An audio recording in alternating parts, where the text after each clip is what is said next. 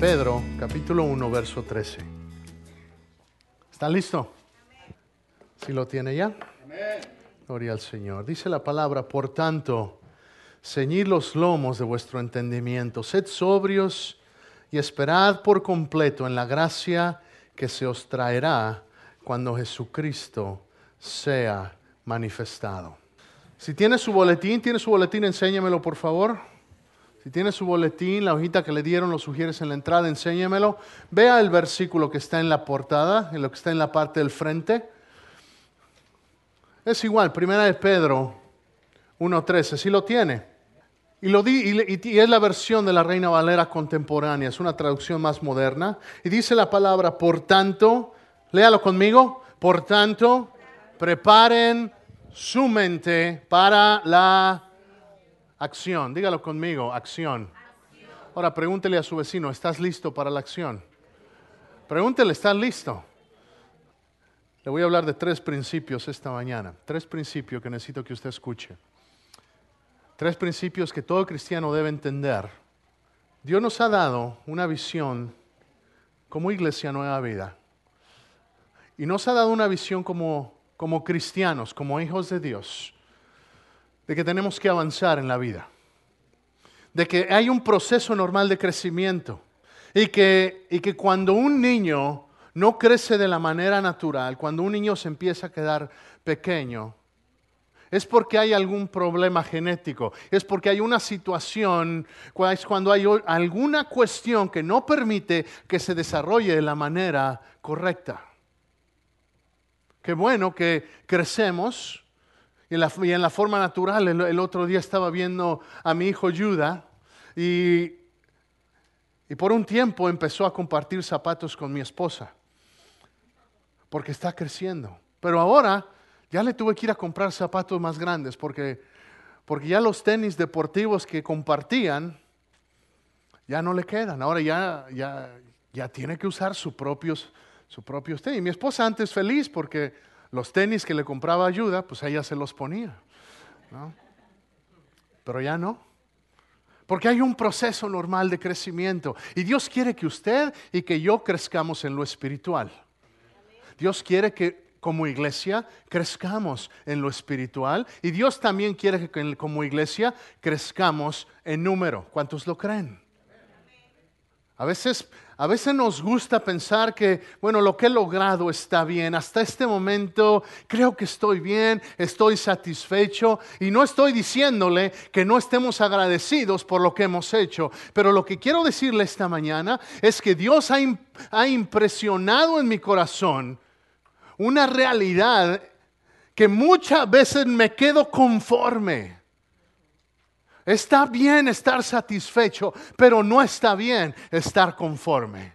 Si me explico esta mañana? Está bien estar satisfecho. Satisfecho me dice que, que veo lo que ha pasado y estoy bien. Pero no significa que estoy conforme, significa que quiero más. ¿Cuántos quieren más de Dios?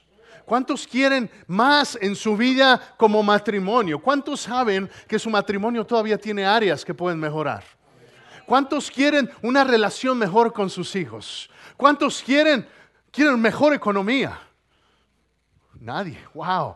Creo que le estoy predicando a la gente incorrecta esta mañana. Yo digo amén a eso. Porque yo sí quiero mejor economía. ¿Por qué? Porque estoy satisfecho. Hasta ahorita Dios no me, ha, dejado y Dios no me va a dejar. Pero yo quiero más. ¿Por qué? Porque si tengo más, puedo bendecir más. Para eso Dios bendice. Dios te bendice para bendecir. Si esta mañana necesito que usted ponga atención, porque si usted pierde el mensaje esta mañana, no va a entender la visión que Dios tiene para esta iglesia. Y es importante, especialmente los de casa que usted entienda la visión en la cual Dios nos está llevando. Porque número uno, escríbalo si está tomando nota y si no, de todos modos, escríbalo. Dios me creó para gloria, dígalo.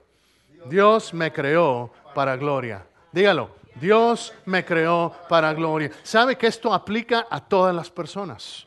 Esto aplica absolutamente para todo ser humano. Dios te creó para estar en gloria y estar en gloria no significa otra cosa que estar en la presencia de Dios.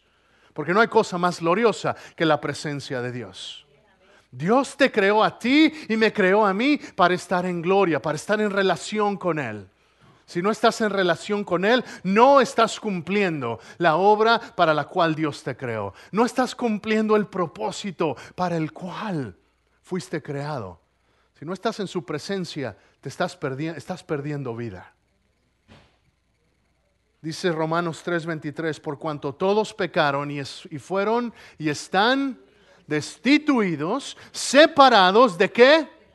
De la gloria de Dios. Por cuanto, ¿cuántos pecaron? Dígame.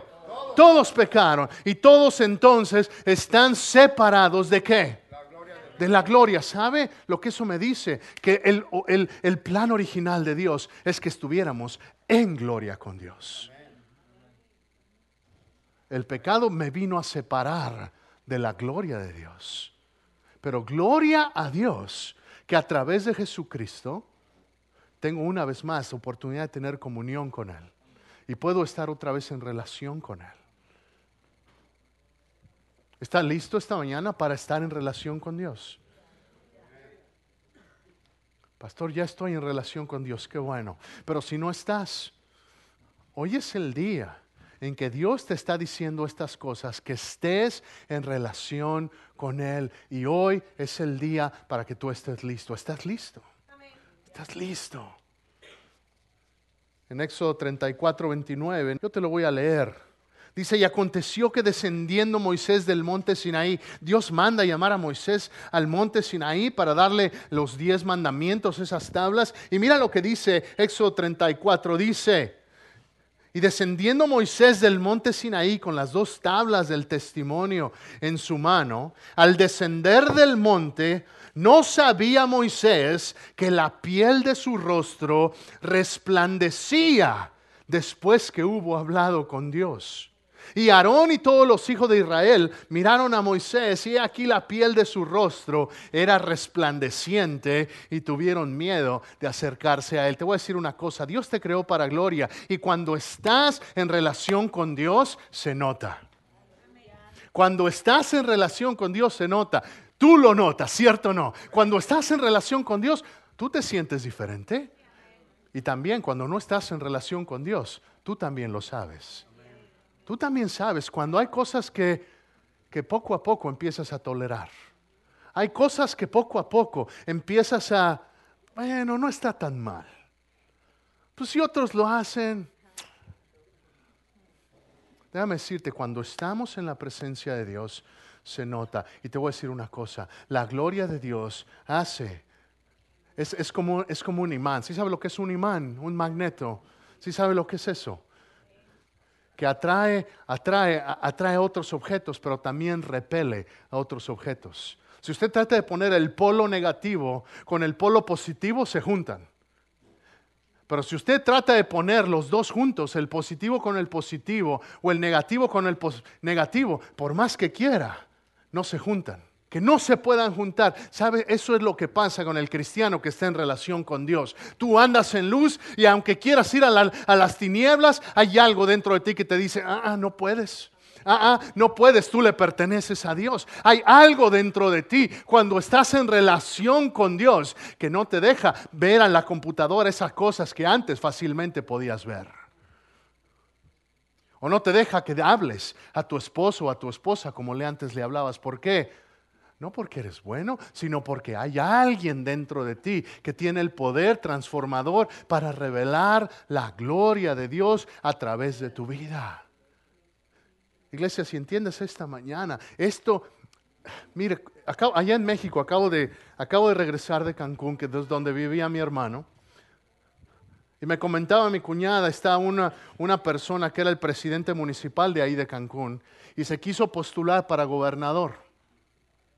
Y cuando se quiso postular para gobernador ahí en Cancún, el otro partido, pues ya sabe cómo es la política, el otro partido le empezó a sacar los trapitos al sol. le empezó a sacar todas las cosas de corrupción, le empezó a sacar todo, todas las cosas ocultas.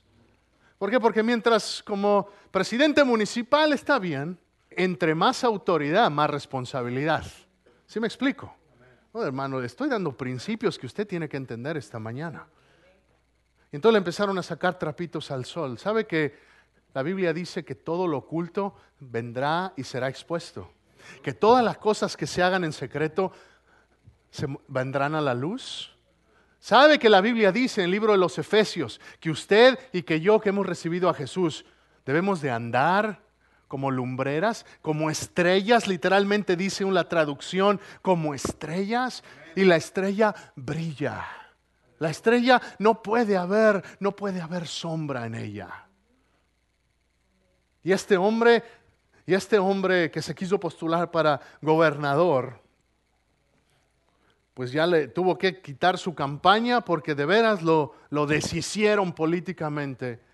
Y tristemente, tristemente, se, se proclamaba cristiano. Y, uno ve todavía los anuncios que ahí quedan y dice, oremos una oración por México. Y, este hombre, y la fotografía de este hombre. Y tristemente, me decía mi cuñada, dice, a mí me hacen burla porque mis amigos saben que soy cristiana y me asocian y creen que todos los cristianos son así. Quiero decirle, iglesia, es tiempo que la iglesia se sacuda el polvo y empecemos a vivir en santidad y empecemos a vivir en la manera en que Dios quiere que tú y yo vivamos.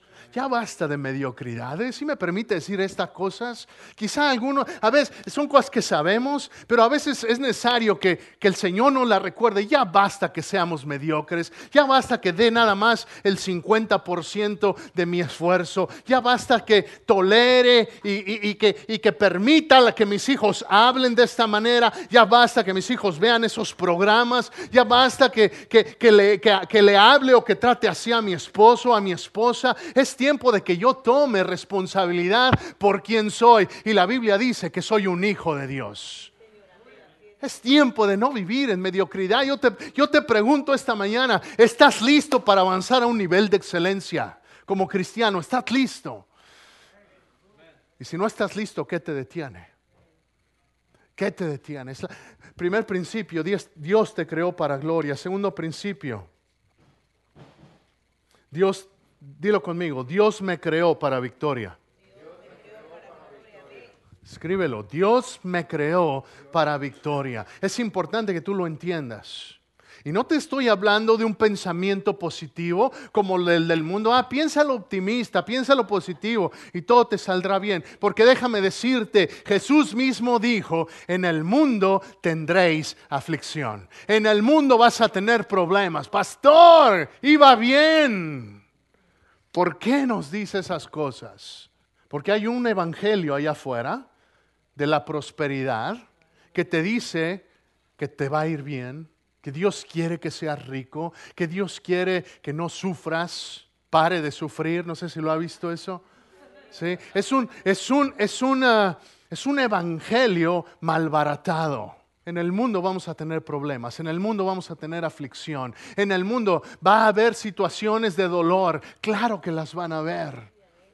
Pero tenemos que entender que lo que Dios hizo en la cruz es darnos la victoria ante toda circunstancia. ¿Qué es lo que dice Primera de Juan 5:4? Dice, "Porque todo lo que es nacido de Dios vence al mundo." Todo lo que es nacido de Dios vence al mundo. Tienes que entender esta palabra, iglesia. Me podría quedar ahí y terminar el servicio con ese versículo. Todo lo que es nacido de Dios vence al mundo. ¿Has nacido de Dios? Si has recibido a Cristo Jesús en tu corazón, tú has nacido de Dios. ¿Por qué será que a veces dejamos que el enemigo nos mienta y se lo creemos? Y leemos la palabra y como que le dudamos al Señor. Pero el enemigo te dice, no, eres un hipócrita. No, tú ya no puedes. No, tú nunca vas a cambiar. Mira, has querido tratar mejor a tu pareja y lo intentaste, duraste dos meses, pero mira, volviste a lo mismo. Y la palabra del Señor me dice La palabra del Señor me dice que todo lo que es nacido de Dios tiene poder para vencer. La Biblia dice también en Filipenses que todo lo puedo en Cristo que me fortalece. Romanos 8:37 me dice, antes en todas estas cosas somos más que vencedores. El contexto es un contexto de persecución. ¿Sabes? Pablo le estaba hablando a los romanos en el libro de los Romanos, capítulo 8, les está diciendo, yo sé que hay persecución. El mismo Pablo está escribiendo desde la cárcel. Les está diciendo, él está preso y les dice, ¿acaso la muerte me puede separar de Dios? ¿Usted qué respondería? ¿Acaso la muerte te puede separar de Dios? ¿Acaso ángeles te pueden separar de Dios? No. ¿Acaso tribulación te puede separar de Dios? No, ¿verdad? ¿Acaso enfermedad te puede separar de Dios? ¿La pobreza te puede separar de Dios? Dime iglesia, ¿te puede separar de Dios? ¿Una decepción que alguien te traicione te puede separar de Dios? ¿Que te quedes en la quiebra te puede separar de Dios? No, mi iglesia, entiende esta mañana, no hay nada que te pueda separar del amor de Cristo. Y es por el amor que dice que entonces somos más que vencedores. Debemos de entender una cosa, en Cristo tenemos la victoria, pero eso no significa que no voy, a la, no voy al campo de batalla. En Cristo tengo la victoria, pero una y otra y otra vez en el Antiguo Testamento, eh, Dios manda al pueblo de Israel a que vaya al campo de batalla. Una y otra y otra vez los manda al campo de batalla.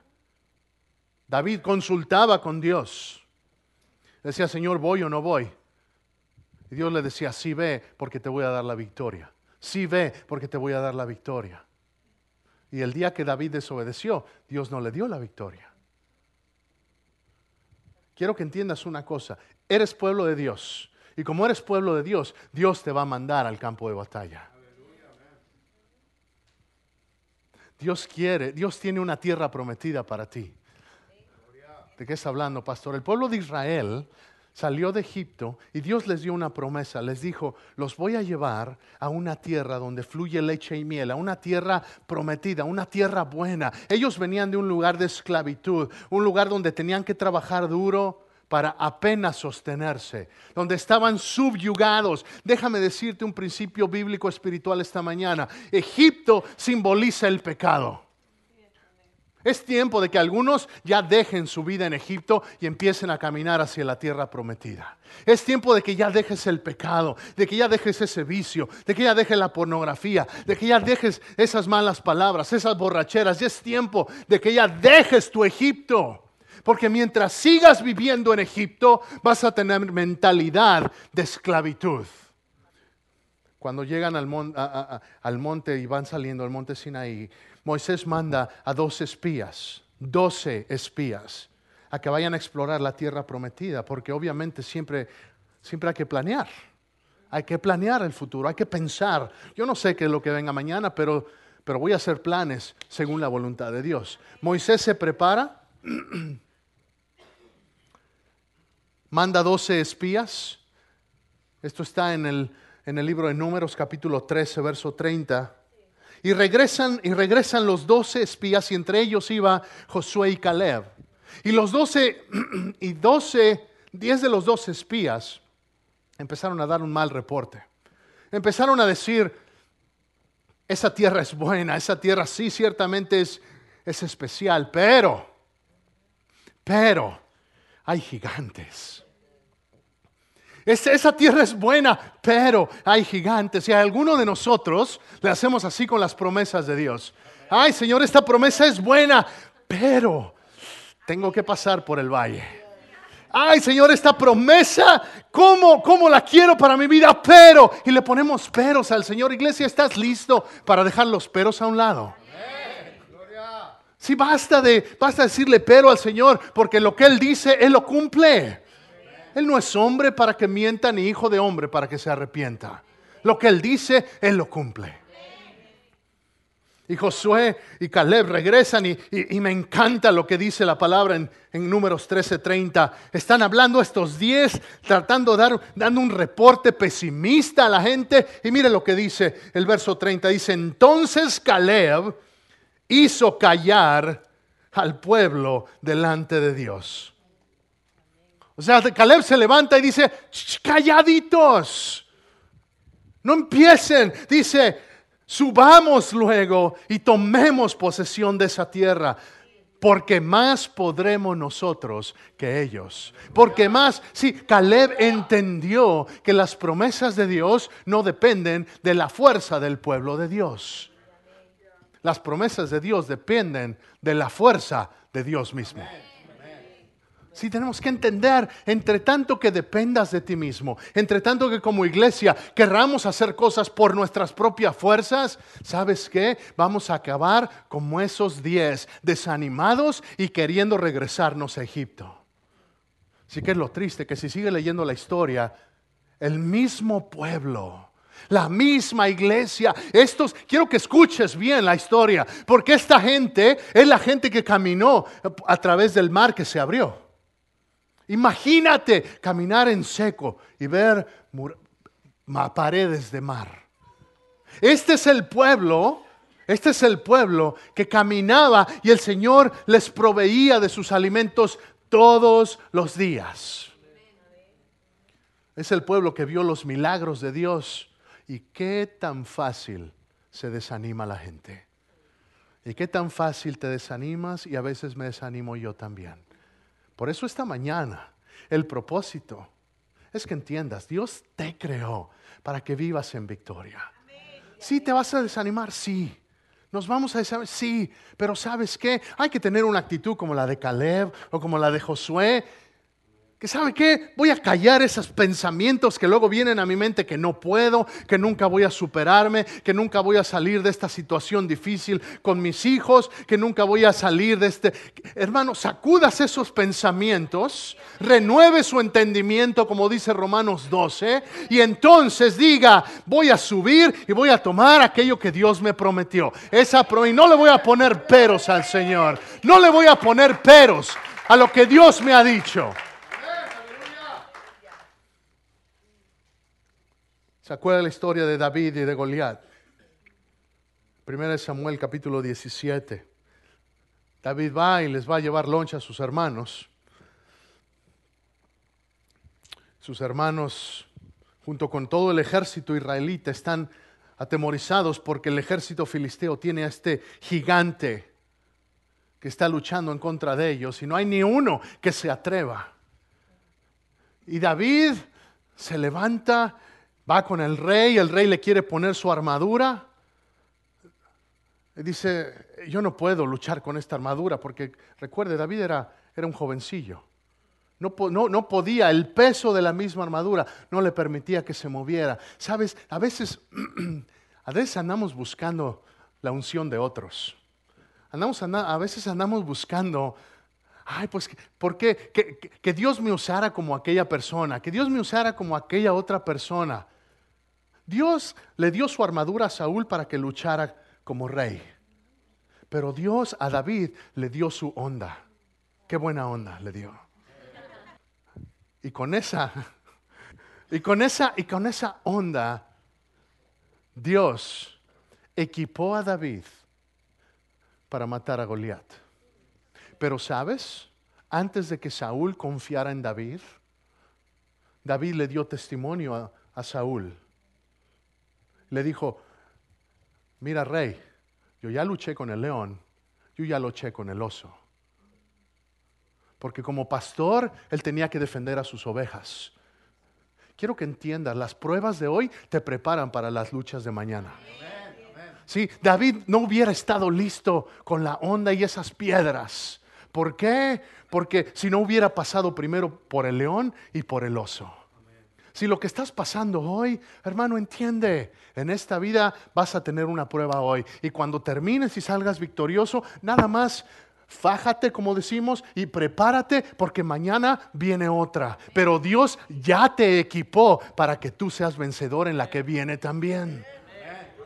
Si, si entendemos estas cosas, tenemos una perspectiva diferente de lo que Dios quiere hacer en tu vida y en mi vida. ¿Por qué? Porque Dios me creó para que viva en victoria. ¿Qué dice el Salmo 3? Jehová es escudo alrededor de mí. Él es mi gloria y el que levanta mi cabeza. Deja de andar cabizbajo. No, pues que es que nunca voy a salir adelante. Hay algunos así como que se arrastran. eh. Ay, hermano, déjeme, le doy cuerda para que... Entienda, Dios nos creó para victoria. ¿Significa que no tengo problemas? No, hermano, yo he llorado, usted ha llorado, nos hemos quebrantado delante del Señor. Pero al final del día, mi confianza está en el Señor. Mi confianza está en Él. Y si no pones tu confianza en Él, sí vas a acabar derrotado. Sí vas a acabar. Pero ¿qué, ¿por qué te estoy diciendo esto? Porque mira qué es lo que le dijo David a Goliat. Eh, Goliat le dice primero, soy yo perro para que vengas a mí con palos. Dijo y maldijo a David por sus dioses. Dijo luego el filisteo a David, ven a mí y daré tu carne a las aves del cielo y a las bestias del campo. Escuche lo que dijo David, porque si esto no hace que se le paren así los pelitos, se ponga chinito, yo no sé qué va a hacer. Dice, entonces dijo David al filisteo, dice, tú vienes a mí con espada y lanza y jabalina, mas yo vengo a ti en el nombre de Jehová de los ejércitos, el Dios de los escuadrones de Israel, a quien tú has coprovocado. Escuche, dice, Jehová te entregará hoy en mi mano y te venceré y te cortaré la cabeza y daré hoy los cuerpos de los filisteos a las aves de los cielos y a las bestias de la tierra y toda la tierra sabrá que hay Dios en Israel. Y sabrá toda esta congregación que Jehová no salva con espada y lanza, porque de Jehová es la batalla y Él os entregará en nuestras manos. ¡Wow! ¡Wow!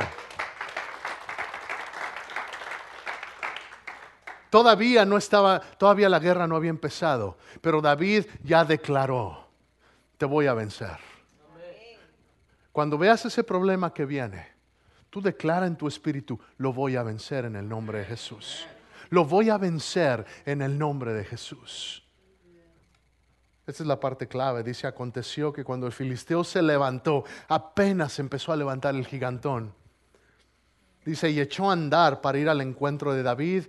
Mira lo que dice, David se dio prisa y corrió a la línea de batalla contra el filisteo. Mientras todo el otro pueblo de Israel, que también era pueblo de Dios, ¿sí me entiendes?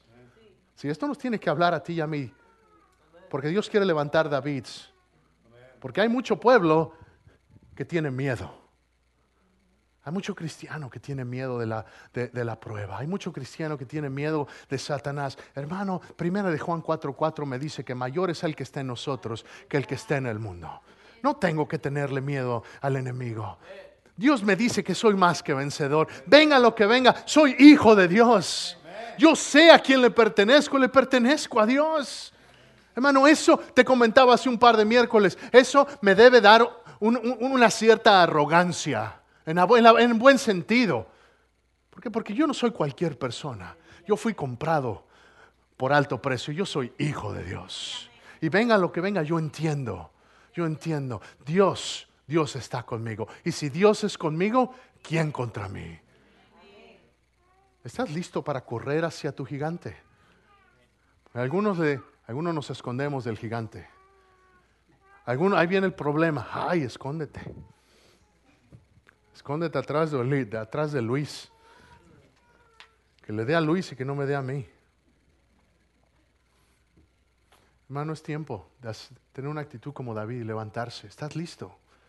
¿Estás listo para tomar autoridad en el nombre de Jesús y vencer esos problemas? Vencer esas cosas que, que no permiten que experimentes victoria. ¿Necesitas victoria en tu vida? ¿Sabe lo que eso significa? Que quizás hasta este momento hay áreas en tu vida que están están en derrota. Y necesitas el poder de Dios para que haya victoria. Porque quizás has intentado en tus propias fuerzas y no has podido.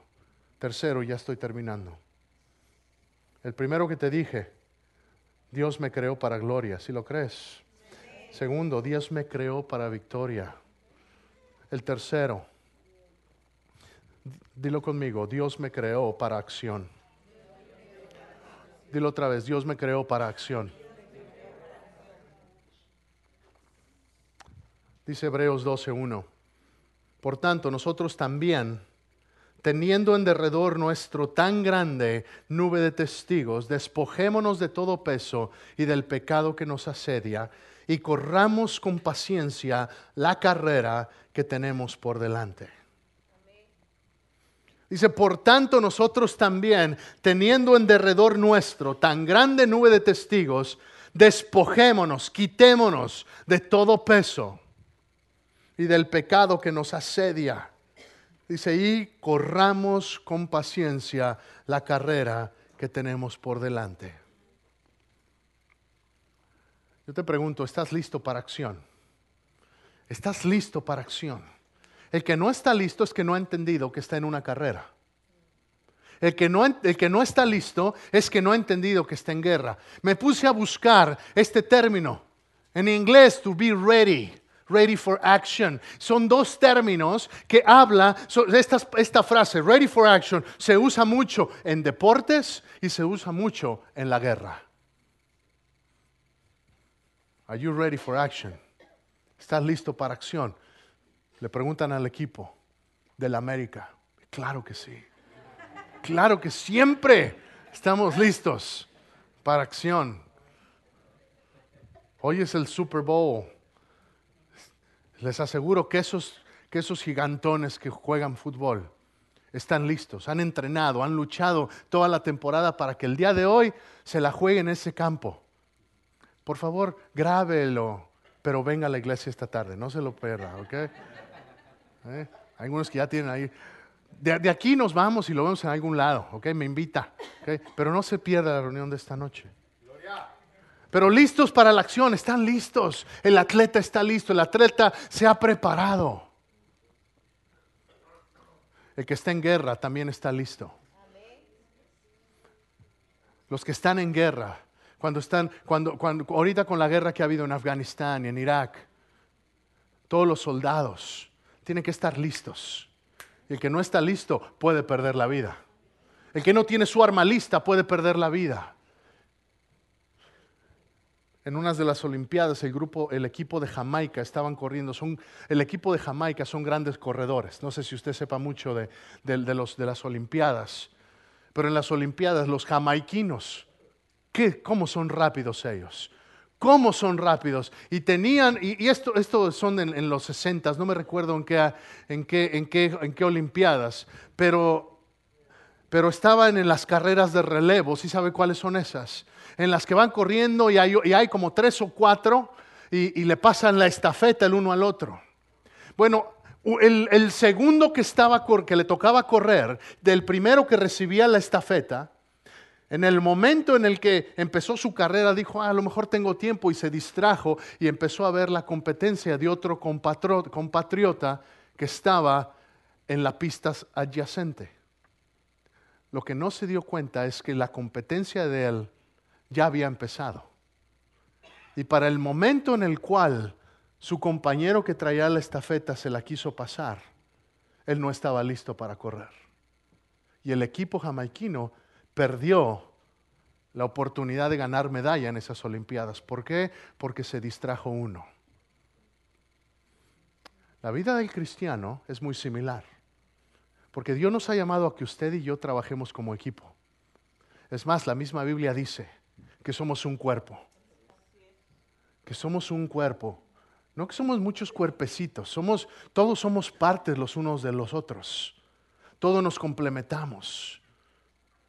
Y Dios quiere que todos hagamos la tarea para la cual Dios nos ha mandado. Y si hay alguno que se distraiga, afecta a todo el grupo. ¿Sí me explico? Obviamente al final del día cada uno va a dar respuesta individual delante de Dios.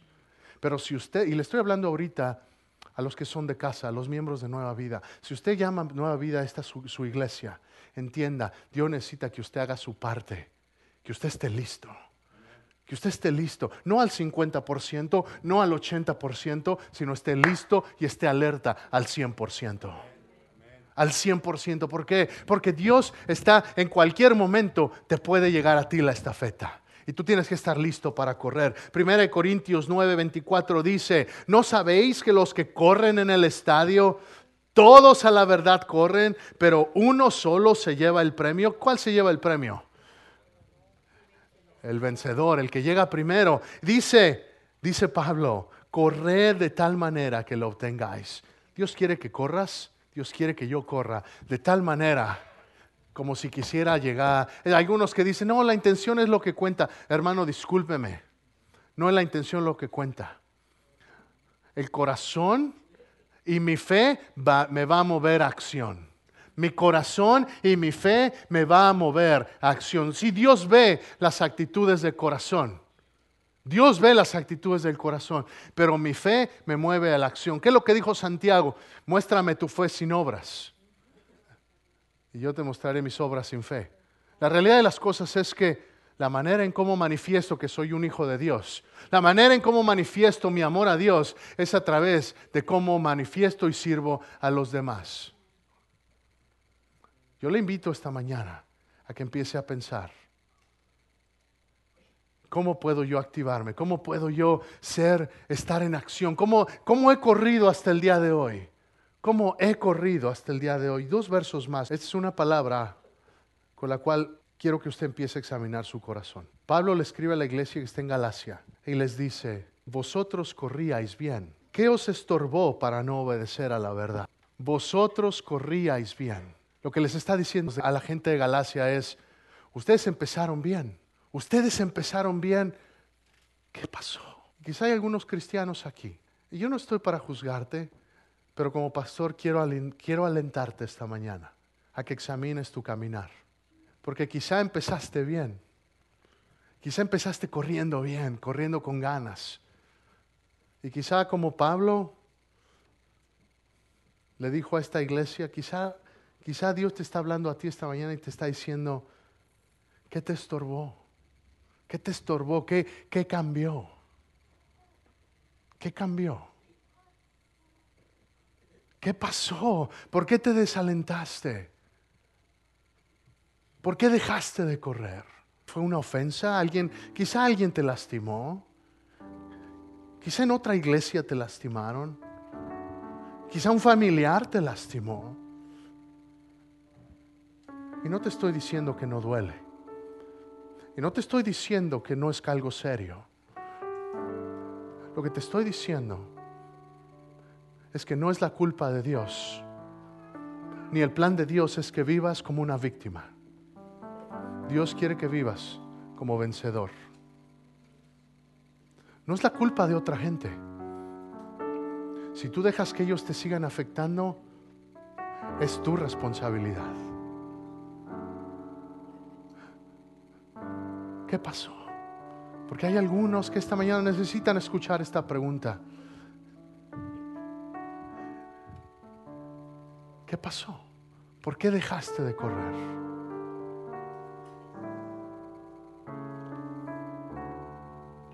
un verso más. No que lo haya alcanzado ya ni que sea ya perfecto, dijo Pablo, sino que prosigo.